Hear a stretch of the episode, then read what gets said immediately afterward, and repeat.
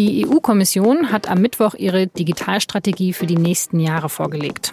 So soll die EU auf der einen Seite wettbewerbsfähiger gegenüber China und den Vereinigten Staaten werden, aber gleichzeitig soll auch die digitale Wirtschaft stärker reguliert werden, um Bürgerrechte zu stärken. Das hört sich nicht ganz so einfach an und deshalb habe ich mit unserer Brüssel-Korrespondentin Caroline Meter-Beisel gesprochen. Sie hat mir erklärt, wie konkret die Vorschläge der EU-Kommission überhaupt schon sind. Ich bin Laura Terberl, Sie hören auf den Punkt und los geht's nach einer kurzen Werbung. Diese Episode wird unterstützt von Ford. Der Autohersteller durfte sich für seine Transit-Hybrid-Familie über den Award Internationaler Transporter des Jahres 2020 freuen. Mit der Plug-in-Hybrid-Variante können Unternehmen Verbrauch und Abgasausstoß reduzieren und sogar Umweltzonen befahren.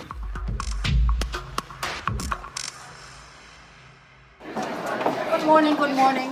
Die EU-Kommissionspräsidentin Ursula von der Leyen hatte das Thema Digitalisierung ja schon bei ihrem Antritt im November ganz oben auf ihre Agenda gesetzt. Und jetzt hat sie in Brüssel drei Papiere vorgestellt, die erläutern, wie Europa digital stärker und schneller vorankommen soll.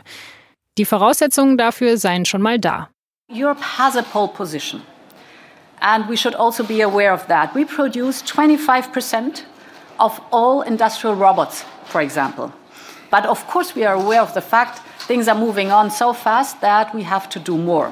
Es müsse also noch mehr gemacht werden, vor allem in zwei Bereichen. Zum einen soll es einen Binnenmarkt für Daten geben. Es sei nämlich ein Problem, dass viele Daten bisher gesammelt werden, aber nicht genutzt werden. Es soll möglich werden, dass Firmen, Behörden und Wissenschaftler solche Daten untereinander austauschen und auch nutzen, um zum Beispiel Produkte zu entwickeln oder zu verbessern. Und diese Daten, die werden auch gebraucht, um das nächste Kernthema voranzutreiben, nämlich die künstliche Intelligenz.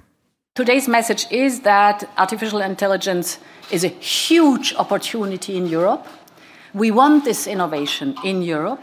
Basically, we do have all what we need, but we have to unleash this potential.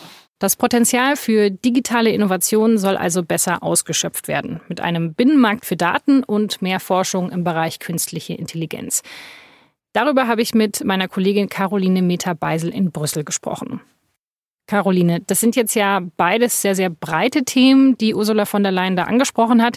Wie konkret sind denn dann letztendlich die Vorschläge in den Papieren? Also es werden schon sehr viele Themen so ein bisschen ähm, angepiekt an verschiedenen Stellen. Äh, zum Beispiel bei der künstlichen Intelligenz, ähm, da wird so ein bisschen schon mal aufgezeigt, welche, welche Fragen da insgesamt zu beantworten sind. Und bei manchem kann man auch schon sehen, in welche Richtung die Kommission vielleicht tendiert. Aber insgesamt sind das jetzt noch gar keine konkreten Gesetzgebungsvorschläge, sondern eher so der große Auftakt, um die Diskussion anzustoßen, äh, sich Meinungen einzuholen von, von Experten oder auch von Unternehmen und von ähm, Bürgerrechtsorganisationen etc um dann hinterher aus all dem, was man lernt in diesem Diskussionsprozess, dann konkrete Gesetze vorzuschlagen. Kannst du es noch mal ganz konkret machen? Also ein wirklich konkretes Thema, was in diesen Papieren steht und um das sich die EU kümmern möchte? Also ein Thema, was auch vorab immer für sehr viel Aufmerksamkeit schon gesorgt hat, ist die Frage der Gesichtserkennung.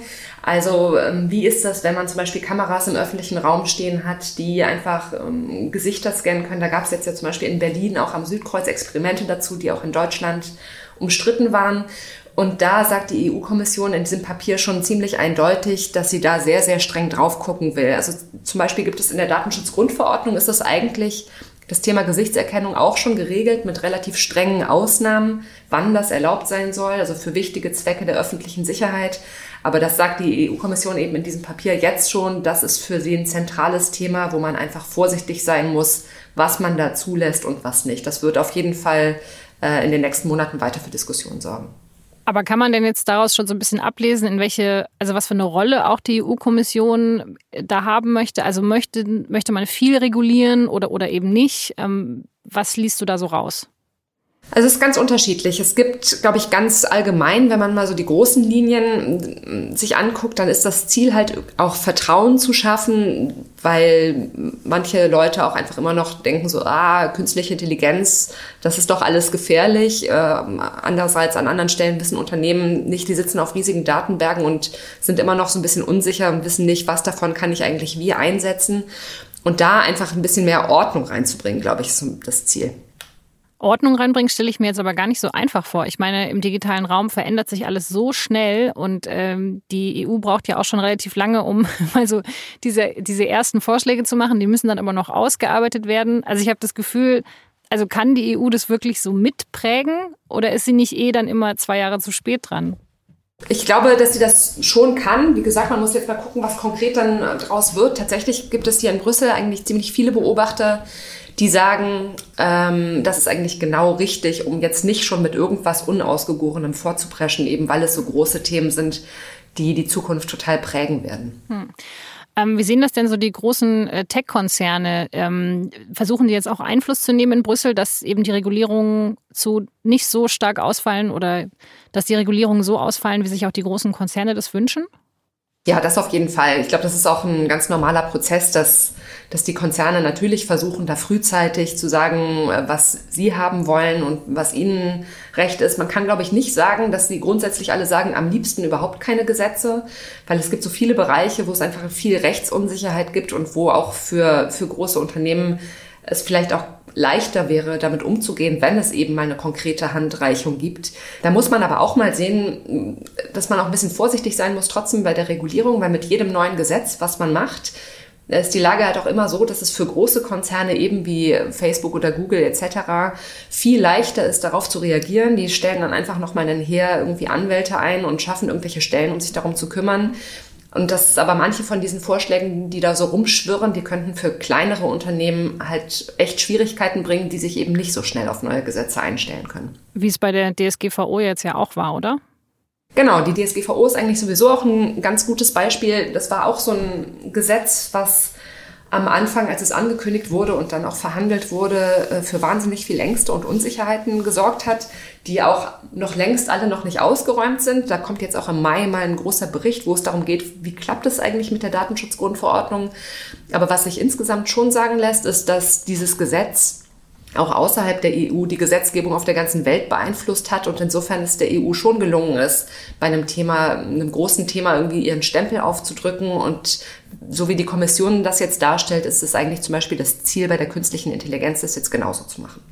Ursula von der Leyen hat jetzt ja auch gesagt, dass sie im Rahmen von dieser Digitalstrategie KI-Startups stärker fördern möchte oder beziehungsweise generell die Forschung rund um KI. Ähm, wo kommt denn dann das Geld dafür her? Also wie will die EU-Kommission das finanziell möglich machen? Ja, das ist noch so ein bisschen die Frage. Also es gibt schon irgendwie Vorschläge, woher das Geld kommen soll. Da ist im EU-Haushalt, soll es dafür einen Posten gibt, das, äh, so ein Programm, das nennt sich Digital Europe.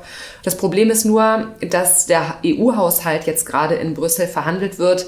Äh, und das, da ist am diesem Donnerstag beginnt da ein Sondergipfel, von dem auch noch keiner weiß, wie lange die Staats- und Regierungschefs da eigentlich zusammensitzen äh, und alle sind knausrig und keiner will mehr Geld zahlen.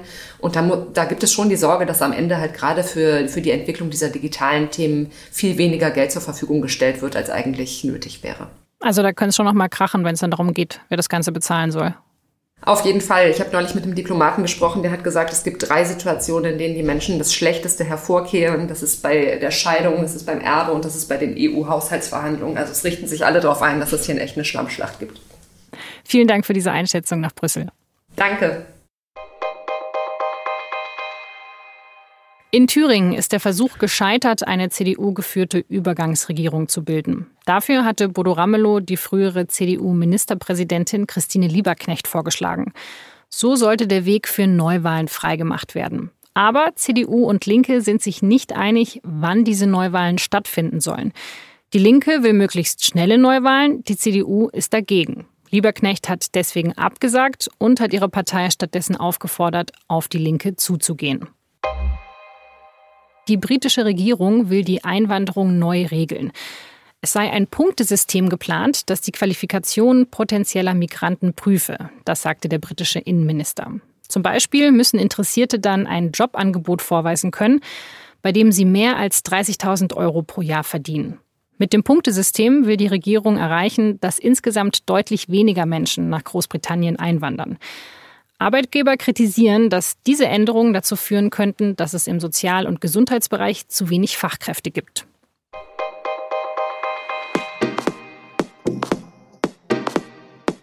Das Bundesamt für Katastrophenschutz will mit einem Notfallkochbuch dazu animieren, zu Hause mehr Lebensmittel zu lagern. Damit man, falls der Strom ausfallen sollte, genügend Essen zu Hause hat. Jeder, der möchte, kann für das geplante Kochbuch Rezepte vorschlagen. Ist diese Maßnahme sinnvoll oder ist das Ganze nur Panikmache? Das lesen Sie in der Donnerstagsausgabe der SZ und auf sz.de-panorama. Das war auf den Punkt. Redaktionsschluss wie immer 16 Uhr. Vielen Dank fürs Zuhören.